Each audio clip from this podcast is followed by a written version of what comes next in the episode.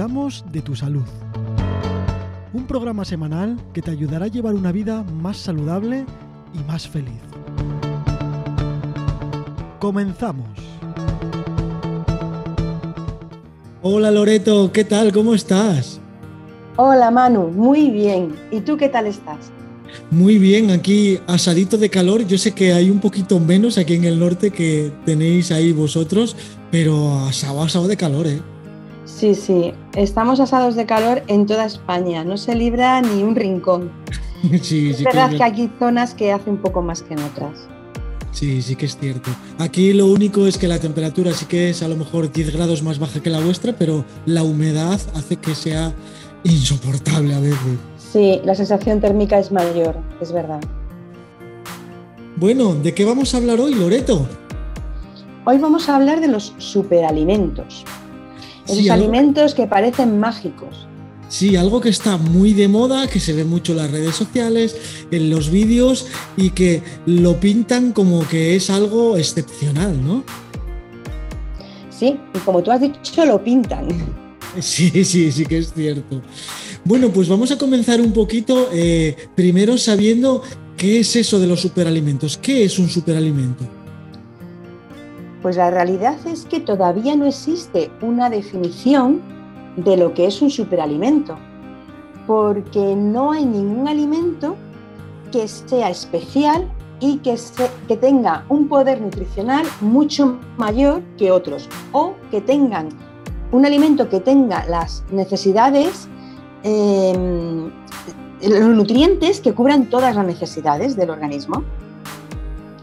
Y entonces, ¿por qué nos dicen lo de los superalimentos? Eh? ¿En qué se basan si realmente no hay ningún alimento que nos cubra todas las necesidades? Pues ahí interviene mucho la publicidad y los intereses económicos.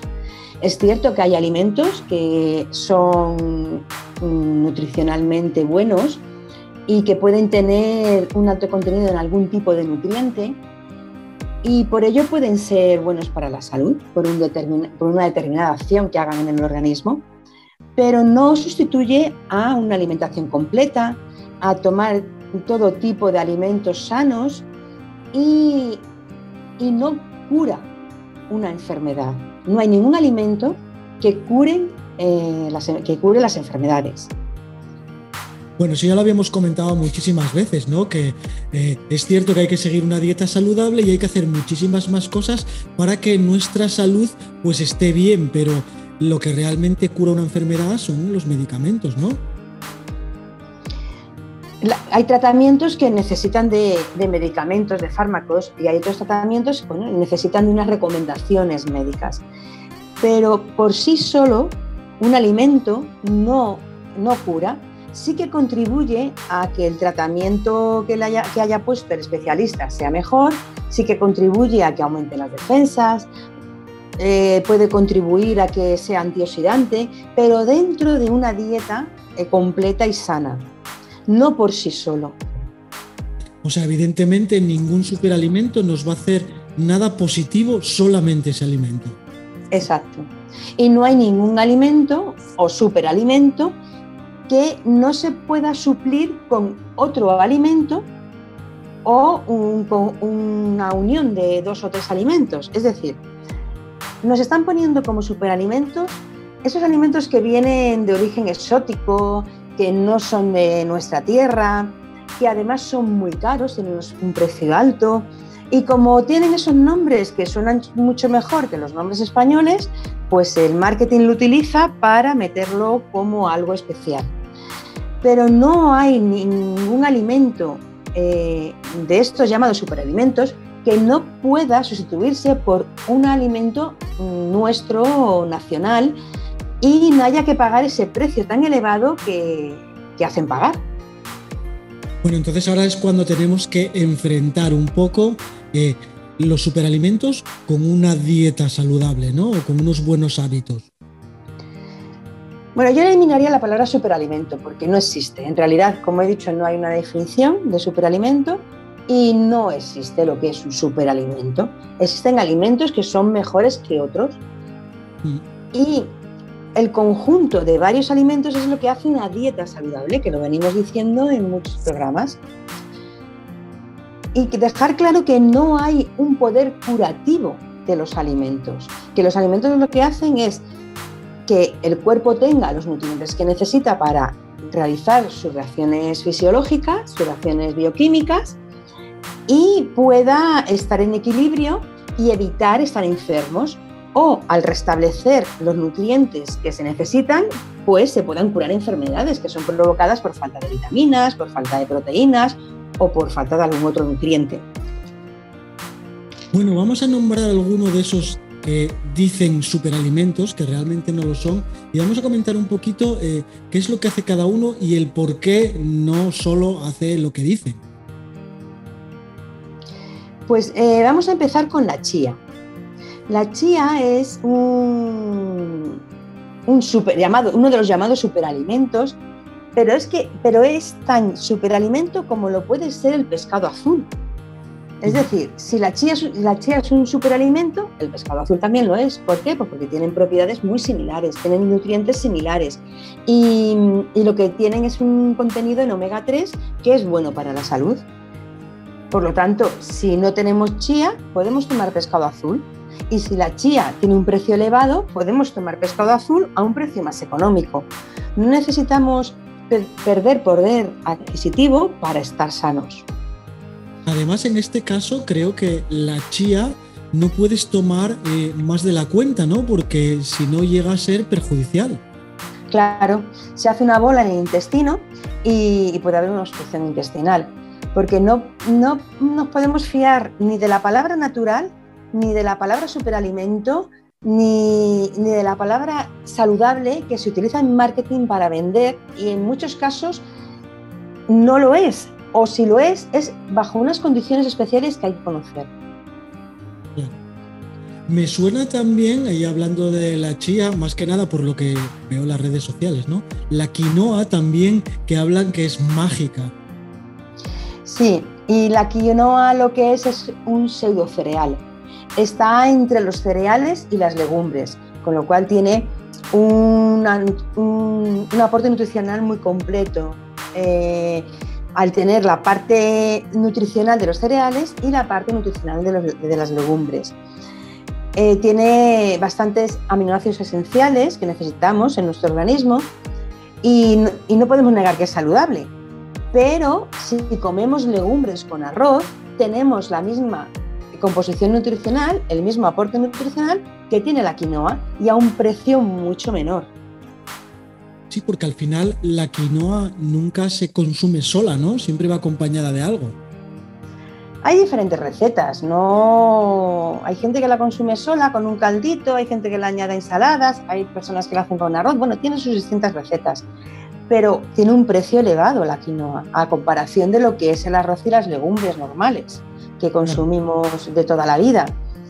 Y, no es necesario pagar ese precio, porque unas lentejas con arroz es un plato muy completo, o unos garbanzos con arroz, como hacían antiguamente nuestras madres, que sobraba las lentejas mm, del día, sobraban para el día siguiente y, y, se hacían al día siguiente con un poquito de arroz, o los garbanzos. Pues eso es una de las recetas, uno de los alimentos más completos que hay. Además, la quinoa creo que viene de Sudamérica y, oye, todo tiene un coste, un viaje y, no es como lo de aquí, ¿no? Claro, viene de Perú y, hay que sumar los gastos del transporte y además la contaminación medioambiental que esto supone. Por eso no todo es tan bonito como nos lo hacen ver a través de, la publicidad de estos alimentos. Que no quiero hacer una campaña en contra de ellos, pero sí quiero eh, que la gente conozca que hay mm, alimentos aquí en España que son igual de sanos que estos superalimentos y que no es necesario eh, pagar más dinero, que no es necesario contribuir a una contaminación medioambiental y que si al final el consumidor decide comprarlos, sea bajo su criterio con esta información. Evidentemente, con esto no decimos que estos llamados superalimentos o mal llamados superalimentos no sean eh, buenos, ¿no? Pero que no hacen lo que dicen que hacen. No son milagrosos. Bueno, realmente no hay nada milagroso en esta vida, ¿no? No, todo, todo tiene su motivo para hacer y, eh, sus pautas que seguir. Claro, yo siempre dije que a lo largo de la vida, eh, ya bien sea en la alimentación, en el deporte, en cualquier cosa, si no hay esfuerzo, eh, no hay resultados, ¿no? Y, algo que sea milagroso no requiere esfuerzo, entonces no. Si hubiese alimentos milagrosos, mm, ya los estaríamos tomando para muchas enfermedades y ya se habrían curado enfermedades que todavía no se han curado. Lo que pasa es que utilizamos la ignorancia de muchas personas para decirles que bueno que esto se hace así y parece más fácil, pero realmente no. Claro, y a través de las redes es muy fácil, eh, pues lanzar fakes, lanzar bulos o aumentar las propiedades que pueda tener un alimento, una sustancia, cualquier cosa que lleve a tener negocio. Háblanos un poquito más de algún superalimento o mal llamado superalimento. Pues podemos ver mm, alimentos que tienen propiedades antioxidantes y que pues cada vez está más en aumento de consumirlos porque pues como propiedad antioxidante que tiene le, le asocian el prevenir el cáncer, porque es verdad que los antioxidantes mm, contribuyen a, prevenir el cáncer, pero se cree que tomando esos alimentos ya mm, no hace falta tener una dieta saludable. Es un, problema, ¿no? El asociar el superalimento a yo me tomo este superalimento, con lo cual el resto de la dieta que tengo no hace falta que, sea saludable o que le preste atención. Entonces, eh, atendiendo a esto, unos superalimentos que, que han tenido ese efecto han sido las bayas de goji, porque se pusieron de moda, que eran procedentes del Tíbet, las bayas de goji proceden del Tíbet, eh, y se les atribuía efectos superpoderosos y especiales. Y esto es por su contenido en polifenoles, que reducen el riesgo de diabetes tipo 2 y de enfermedades cardiovasculares. Pero claro, lo reducen unido a una dieta saludable. Si, si te tomas bayas de goji y después te tomas una hamburguesa todos los días o en tu dieta no es la adecuada y no tienes verduras y frutas, pues no te va a evitar ninguna enfermedad cardiovascular o una diabetes tipo 2. Tiene que ir todo en equilibrio. Otra sustancia que tienen también las bayas de goji son los betacarotenos. Y estos se pueden aportar al organismo consumiendo zanahorias. Por lo tanto, eh, son alimentos que vienen de fuera, que como he comentado son más caros, que además em, contribuyen a una contaminación medioambiental por el transporte, que podemos sustituirlos perfectamente por alimentos de la tierra que hemos consumido toda la vida. Y además en Almería existe un alimento con las mismas propiedades que estas bayas y se llama cambrón. Pero no se le ha puesto la, etiqueta de superalimento porque no suena tan bien, porque está en España, no está fuera y, no tiene un efecto de marketing tan grande como el decir que estás tomando vallas de goji o que vas a tomar ese tipo de alimento. Claro, bueno, aquí en esta sociedad siempre nos pasó, ¿no? Lo de ponerle nombres en extranjero y cosas a algo que realmente no hace lo que tiene que hacer, pero suena súper bien, ¿no? Sí, suena bien y es verdad que el cerebro lo percibe como algo bueno. Pero bueno, es lo que siempre comentamos, que acabamos diciendo en todos los programas, que el secreto de tener una buena salud es tener equilibrio en todo lo que hacemos.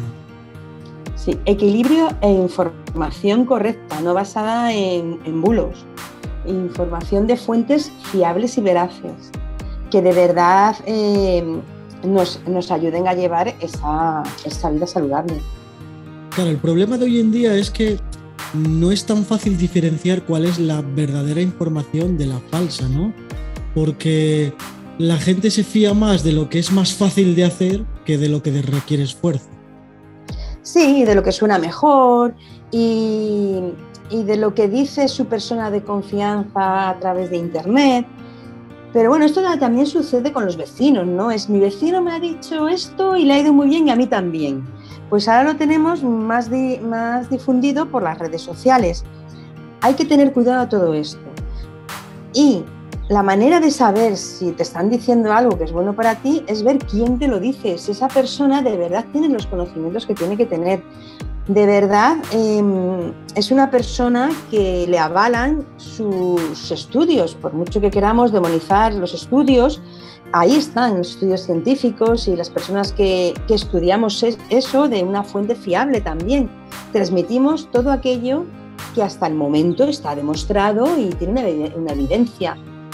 Y además tiene también eh, unos resultados a través de la experiencia que se ha estudiado durante todo durante los años, ¿no? durante el tiempo en el que se ha utilizado ya sea ese medicamento, ese alimento y en una comunidad científica y médica. Claro, al final yo creo que contrastar la información que encontramos por internet tampoco es tan difícil, ¿no? En el momento que miremos tres o cuatro fuentes de información ya nos damos cuenta de cuál es la verdad. Eso es, ver quién hay detrás de esa información, que no sea alguien que lo dice por decir. Sí, o la industria que, muchas veces quiere vender lo que, lo que quiere, vamos. Claro, y los influencers que, bueno, pues por hacerse virales y tener muchos seguidores, empiezan a difundir eh, consejos que no son nada saludables. Háblame un poco del, del té matcha, que también suena como muy, muy bueno. Sí, el té matcha está muy, muy, muy de moda ahora mismo.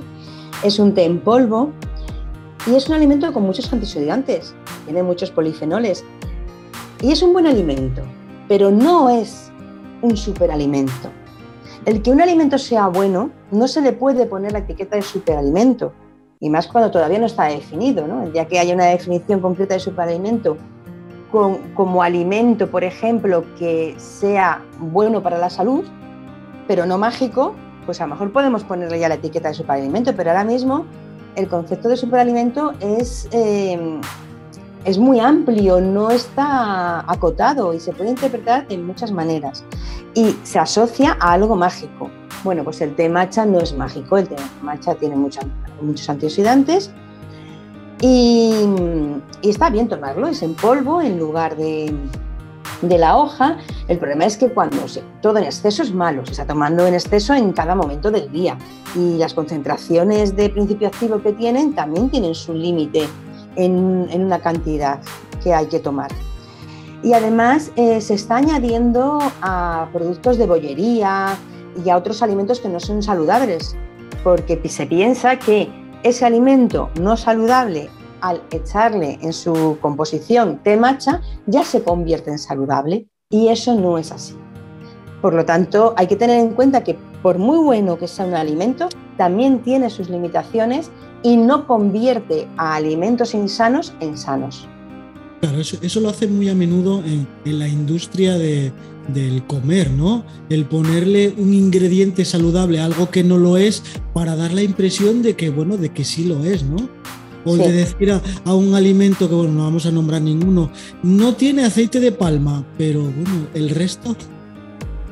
Sí, eh, se añade un alimento que se asocia con salud y, lo único que sirve es para vender más, pero no porque verdaderamente sea bueno para la salud, porque la, composición que tiene de sustancias que no son buenas sigue ahí. Eh, hay otra cosa que está súper de moda y que siempre da mucho que hablar, ¿no? que es el azúcar, ¿no? lo, malo que es. Eh, edulcorantes, ¿qué es eso? Sí, bueno, el azúcar hemos hablado ya en otro programa de, lo bueno y lo malo del azúcar, así que invito a, la audiencia a que busque este, este, programa y lo oiga porque es muy interesante. Entonces, al querer utilizar em, edulcorantes para sustituir el azúcar, se recurren a diferentes em, sustancias o a otros azúcares que tampoco son sanos.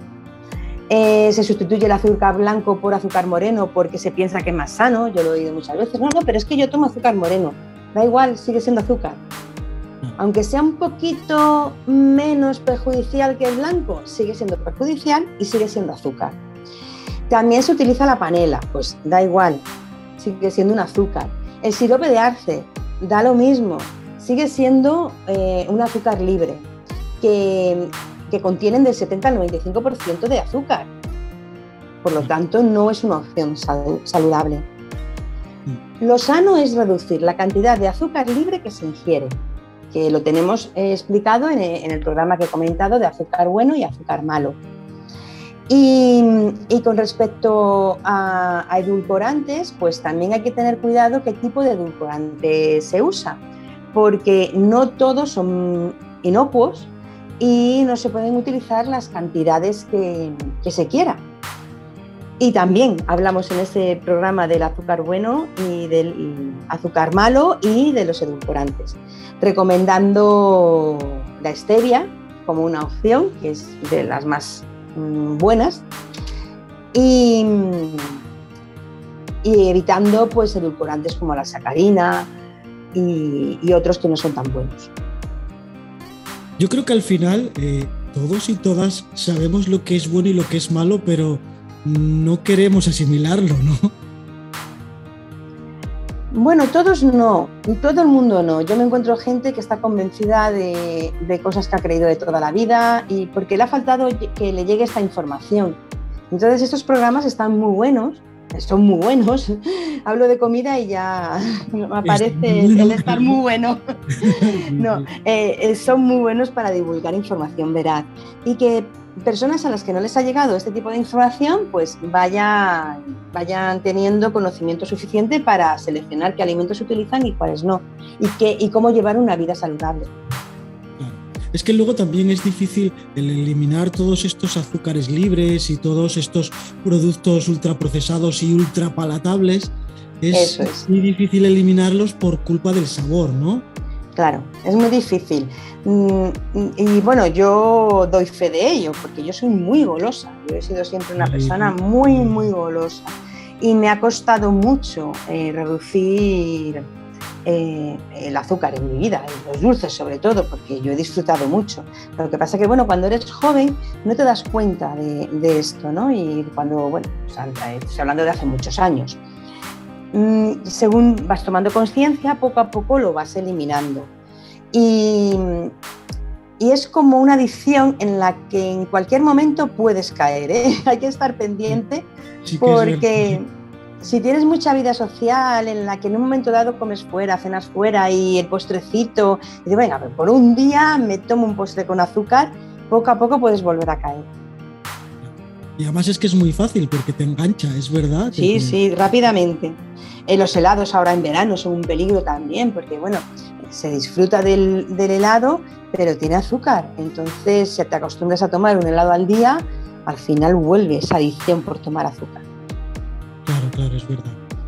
Eh, detoxificar con superalimentos, ¿qué significa eso?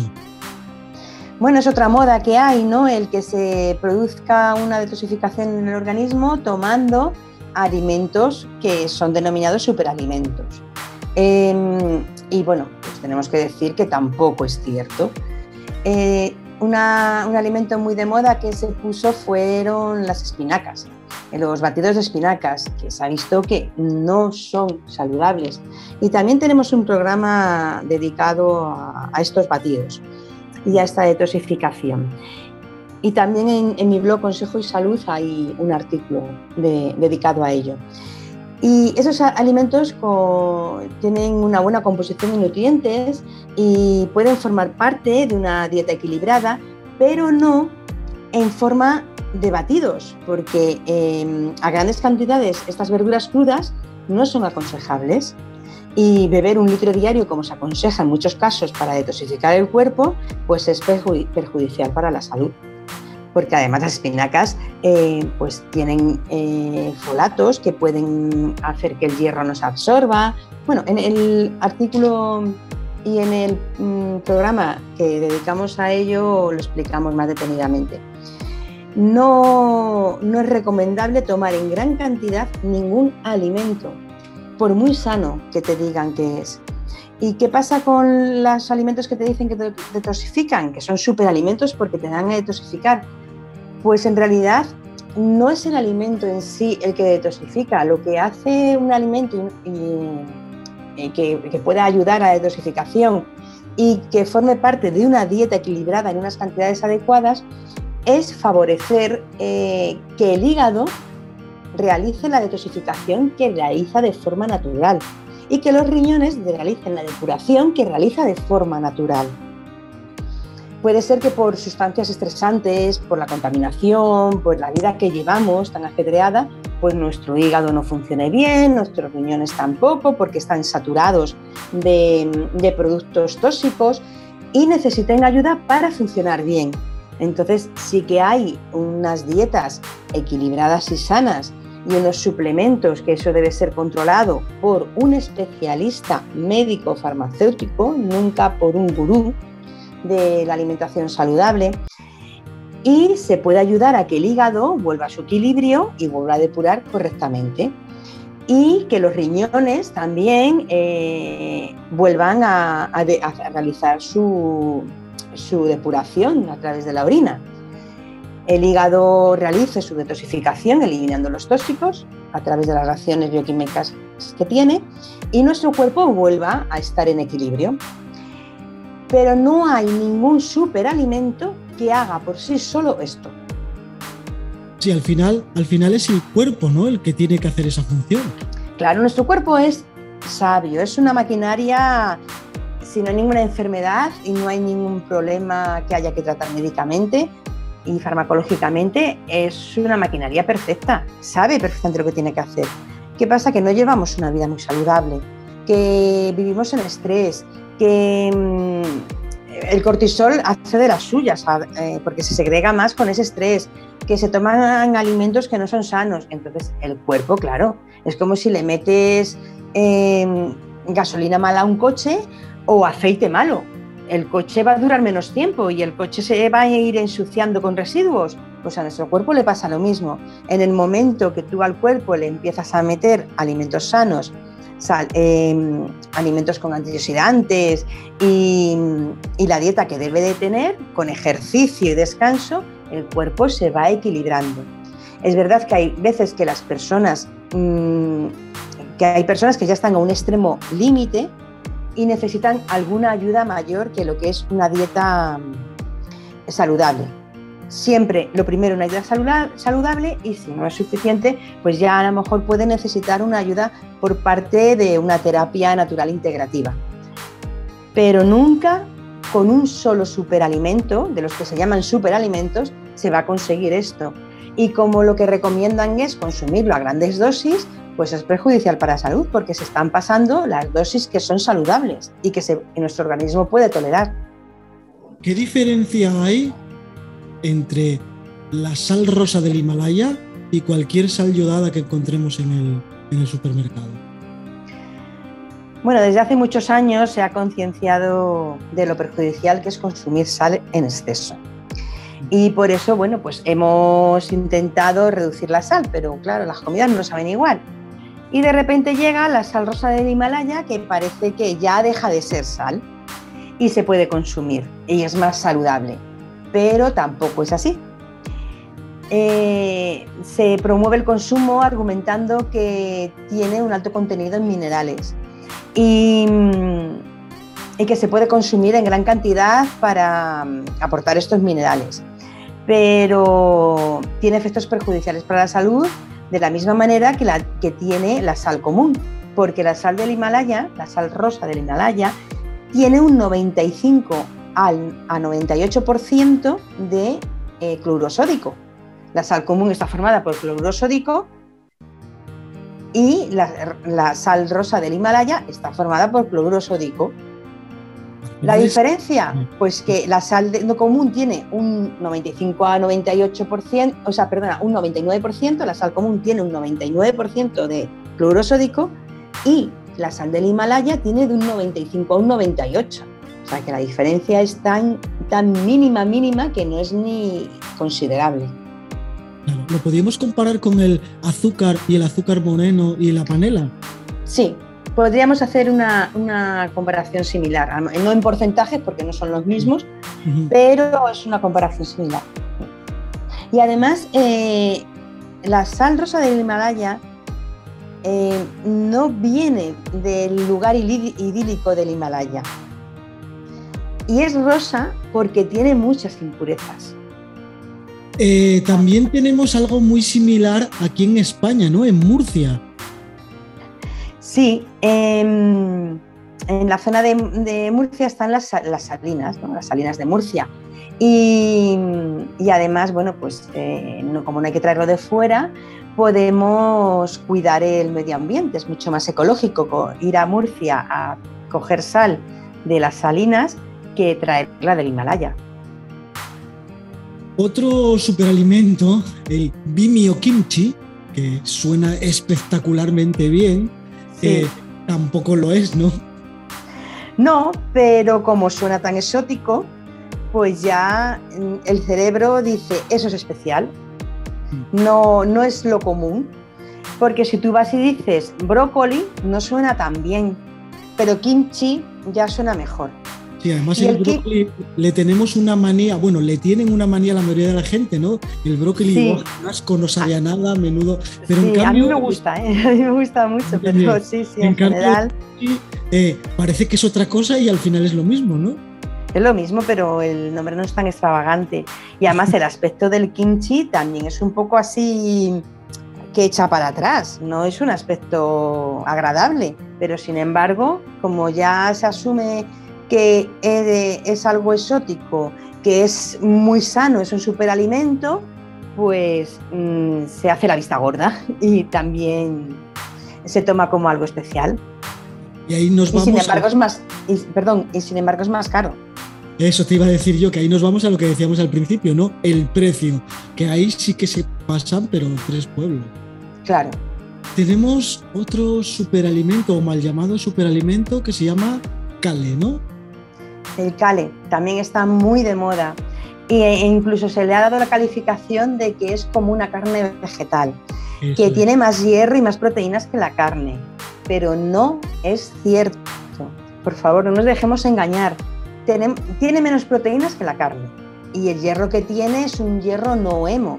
Es decir, se absorbe bastante peor que el hierro que tiene la carne. Yo sé que hay gente que no quiere comer carne por distintos motivos pero esto es una realidad y no la podemos obviar. Entonces, mm, tomar cal en sustitución de la carne no es una buena opción. El hierro no hemo de las verduras eh, se, sugiere tomarlo con vitamina C porque se absorbe mejor, mm, pero no equivale al hierro hemo. Se absorbe mejor, no llega a ser igual, igual que, cuando tomamos hierro hemo, que es el que verdaderamente se necesita para la formación de glóbulos rojos. Eso, lo que decía, que al final eh, no podemos sustituir nunca un alimento por otro porque al final las proteínas vegetales, las proteínas cárnicas, el hierro de un lado y de otro son diferentes o se asimilan diferentes en el cuerpo, ¿no? Cada, cada nutriente eh, tiene su función y y los, alimentos están compuestos por distintos tipos de nutrientes. Esos nutrientes tienen sus distintas formas químicas y van a realizar distintas actividades, van a entrar en distintas reacciones bioquímicas en el organismo. Entonces es verdad que, por ejemplo, personas que no quieren tomar carne eh, tienen que tener una dieta muy vigilada y pueden eliminarlo eh, sustituyendo por otros alimentos que no van a ser iguales, pero que con un buen seguimiento por parte de un nutricionista experto en, estas dietas pueden ir compensando. Pero al final todos los nutrientes son necesarios. Otra cosa es que encontremos opciones para poder suplir estas decisiones de tomar una dieta de una manera o de otra, siempre buscando que al final nuestro cuerpo esté sano. Pero yo entiendo que que haya que consumir menos carne porque tampoco es tan saludable como para comerla todos los días, ¿no? Sí. Pero el quitarla, a ver, respeto las opiniones de los demás, ¿no? Pero el quitarla no me parece tan saludable. Sí, yo también pienso que, hay que comer menos carne, que hasta ahora hemos comido mucha y de hecho hay consecuencias en la salud, eh, contribuye a la aparición de ciertas enfermedades pero yo no la elimino de la dieta. Pienso que es necesario en menor cantidad, consumirla eh, dentro de una dieta saludable. Ahora respeto a las personas que, deciden no tomar la carne y les aconsejo que por favor tengan una vigilancia muy estrecha de, su salud. evidentemente tiene que ser así, no hay otra. Pero bueno, eh, los superalimentos ya habíamos dicho que no existen, o sea que realmente esa palabra está mal llamada superalimento. Y tenemos bastantes más como el jengibre, la cúrcuma, la espelta, hay un montón de ellos también que tienen esa etiqueta y ¿cómo podemos hacer para quitarles esa etiqueta a todos esos alimentos? Pues saber que es verdad que son alimentos saludables, es verdad que tienen propiedades buenas para la salud y actúan a un nivel del organismo. No actúan en todas las enfermedades, no curan, no, no hay ningún de los que se llaman superalimentos, que, que sea saludable, ¿no? Hay alimentos que de verdad son saludables y que son buenos añadirlos a la dieta, pero no curan y no son superalimentos. No tienen una acción a nivel de, todas las enfermedades que a, a los que se les atribuye una cura, a los que se atribuye una prevención entonces hay que tener en cuenta que hay que estar bien informados y no dejarse engañar. Y luego si se decide tomar esos superalimentos, entre comillas, que no lo son, pues saber que no lo son y que se está pagando un precio superior al que se puede pagar si se toma un alimento que lo tenemos cerca, que es de nuestra tierra y que forma parte de nuestra dieta desde hace años. Es que cuando decimos que un superalimento hace algo, por ejemplo, es antiinflamatorio, pensamos que por comerlo, pues que puede sustituir, yo que sé, un ibuprofeno, ¿no? Y al final no es así tampoco, ¿no? Claro, eh, el caso de los fármacos hay que utilizarlos cuando hay que utilizarlos y no hay más remedio. Pero no se puede equiparar la acción de los alimentos como antiinflamatorios a la acción farmacológica, porque no es el mismo tipo de inflamación. Eh, cuando hay una inflamación por un traumatismo, por un daño que hay en el cuerpo y se necesita un ibuprofeno, bueno, pues el médico lo, mandará, lo prescribirá y habrá que tomarlo. Siempre eh, lo menos posible, porque es verdad que los fármacos eh, tienen efectos secundarios y hay que tomarlos solo cuando son esenciales, y cuando son, perdón, esenciales, imprescindibles. Y los alimentos lo que pueden contribuir es a disminuir esa inflamación crónica que existe en el organismo, a la que no se atiende y, que puede ayudar a que sea menor y prevenga enfermedades, porque son dos tipos de inflamación diferente. Y esos alimentos que ayudan a bajar esta inflamación no son superalimentos. Son alimentos que tienen unos principios activos que van a ayudar a contribuir al equilibrio del organismo, pero que no pueden estar solos en una dieta, tienen que estar acompañados por los demás alimentos que tienen el resto de nutrientes que necesita el organismo. Hay una frase que me gusta mucho eh, que has puesto en tu blog precisamente eh, hablando de esto, ¿no? Que dice, los alimentos no curan, ayudan a prevenir enfermedades y a mantener la salud y no existe legalmente la denominación de superalimento. Así es, así es. Es, un resumen de la mayoría de la información que hemos dado en, este espacio de tiempo. Sin recordar que, bueno, todos estos episodios de todos los temas que hablamos, pues aparecen en tu blog consejoysalud.es. Sí, ahí pueden leer eh, toda esta información un poquito más desarrollada y, tener el programa grabado al final por si quieren volver a escucharlo. Evidentemente. Bueno, entonces al final eh, hemos quedado en que todo esto de los superalimentos solamente es marketing y de realidad tiene muy poquita. Sí, a nivel de superalimentos marketing. En algunos casos, como alimento saludable no lo es tanto, en nuestros casos es un alimento saludable, pero nunca un superalimento.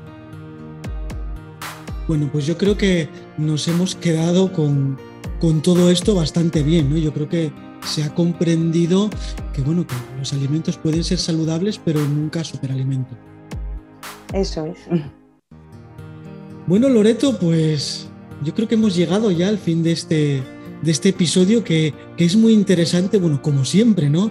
Pero que a mí me llama la atención todas estas cosas del marketing que al final confunden a, la mayoría de la población o a una gran parte de la población y luego pues pasa lo que pasa ¿no? con nuestra alimentación. Sí, el marketing lo que busca en general es una ganancia económica y que un negocio tenga éxito y que se produzcan muchas ventas.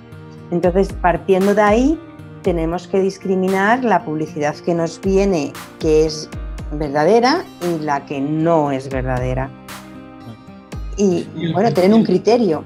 Y para ello nos sirve la información. Claro. Y eso es luego cada uno que consuma lo que quiera, si quiere consumir ultraprocesados que lo haga, pero que sepa lo que está haciendo. Claro. La libertad de elección la tenemos cada uno, pero desde la información veraz. Eso es, que estés comiendo algo y sepas que es malo y lo comes sabiéndolo, pues bueno, me parece perfecto. Pero que nunca digamos que un alimento hace cosas que no hace porque realmente no es así. Así es, Manu.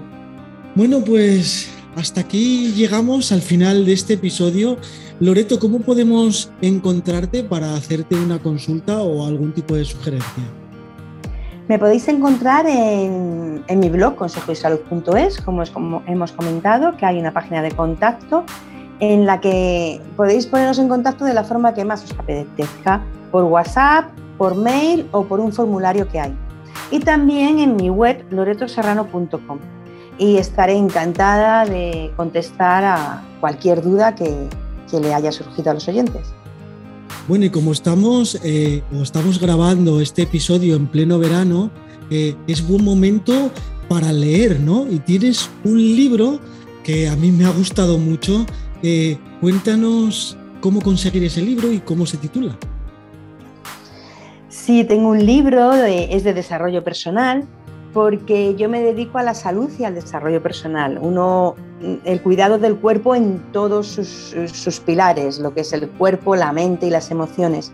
Y este libro está dedicado a la superación personal, a, a la superación de adversidades y a saber qué hay que hacer para aprender a ser feliz. Que debemos trabajar en nuestra mente y en nuestros comportamientos y en nuestras emociones para ir realizando esos pequeños cambios que nos van a ayudar a vivir mejor. El libro se titula Lo que la vida esconde y eh, al principio cuento mi historia de superación personal con el fin de poder motivar a otras personas mm, a que si yo he podido, ellos pueden. Y que basándome en estas experiencias mías personales y mis conocimientos, he podido transmitir a través del libro lo que a mí me hubiese gustado tener en esos momentos para, para poder ser más feliz y poder avanzar más rápido. Así que ahí tienen una guía de, de desarrollo personal para poder superar todos estos momentos que estamos pasando tan, tan difíciles. Terminar que el libro se puede acceder a él a través de mi web loretoserrano.com y está a la venta en Amazon, o bien por la web o bien eh, introduciéndose en Amazon, eh, buscando lo que la vida esconde Loreto Serrano, se puede comprar el libro. Muy bien, en la página web de la radio también tenemos el enlace eh, a este libro y al, y al blog de, de, Loreto. Y nada, pues lectura recomendada para este verano, lo que la vida esconde. Sí, muchas gracias, Manu. Bueno, Loreto, pues nos vemos en el siguiente episodio. Nos vemos y oímos en el siguiente episodio, Manu. Chao. Chao.